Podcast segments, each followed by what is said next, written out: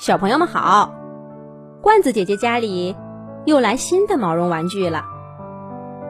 这一集的罐子姐姐说，咱们就说说这位新朋友。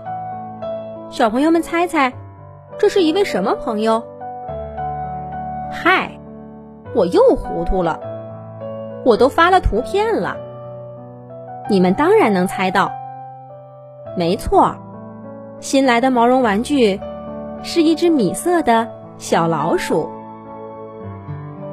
说来也奇怪，这位毛绒玩具朋友是自己找上我的。那天中午，我又去了经常光顾的玩具店，店里新来了不少毛绒玩具。最好玩的是一套水果系列，有樱桃，有芒果，有西瓜。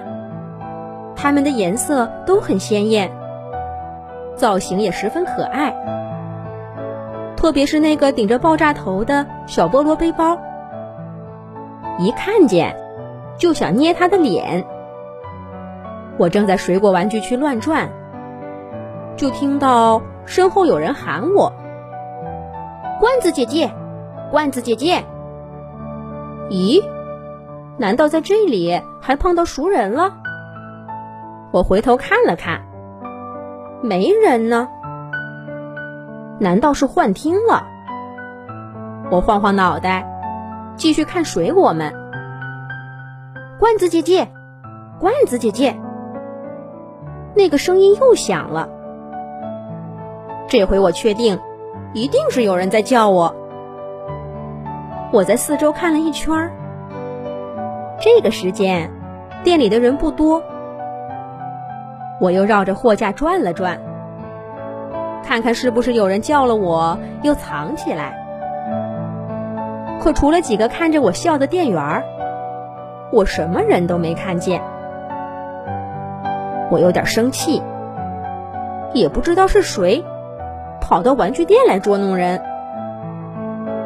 心情一不好，看那些水果们也没那么可爱了。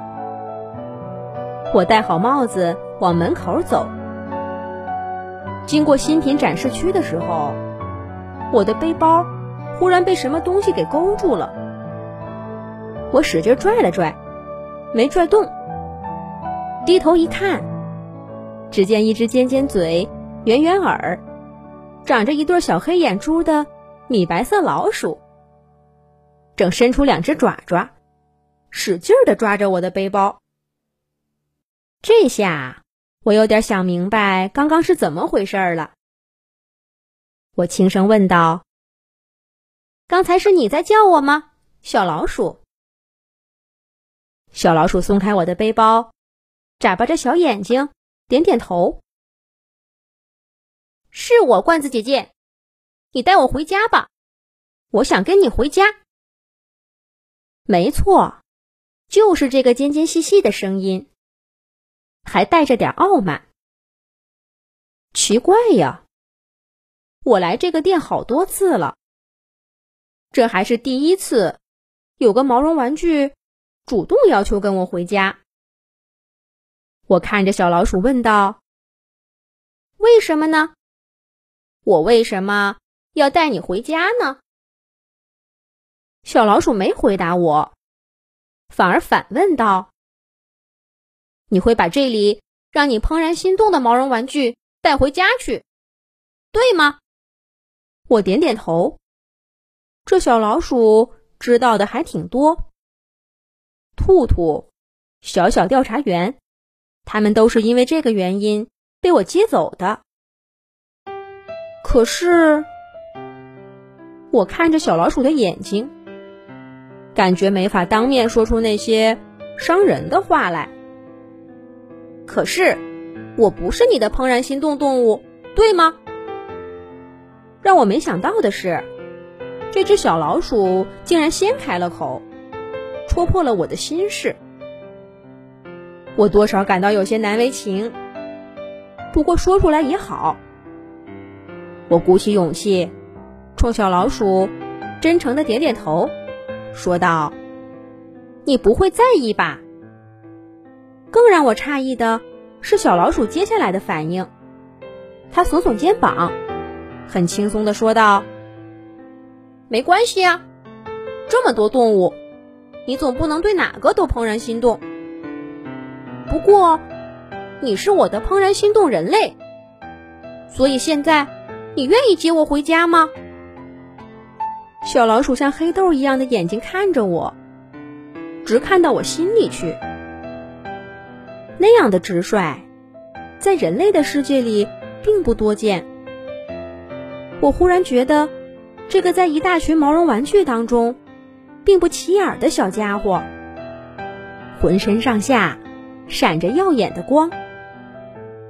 我伸出手，握了握它的爪爪，想从货架上把它拉起来。可是刚刚使劲拽我背包的小老鼠，这会儿。却把爪爪往后缩了缩，让我抓了个空。我不明白这又是为什么。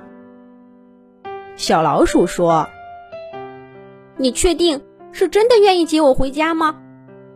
而不是因为你不忍心拒绝我？没关系的，如果你想拒绝，就直接点儿。只有你们人类才那么玻璃心，我们毛绒玩具。”才没那么脆弱呢。哦，这还真是人类的弱点。无论是拒绝别人，还是被拒绝，都那么难为情。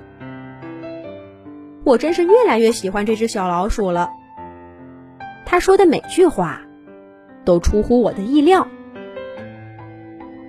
我拉着小老鼠的爪爪，坚定地说：“我确定。”我是真的想接你回家，跟你做朋友。小老鼠高兴的跳到我背包上，像个小孩子。回家的路上，我问小老鼠：“你说你不害怕被拒绝，那你害怕什么？”小老鼠想都没想，就回答我说：“我怕谎言。”这又是一个出乎我意料的答案。就这样，这只小老鼠被我接回了家。到了家里，又会发生什么有趣的事儿呢？下一集讲。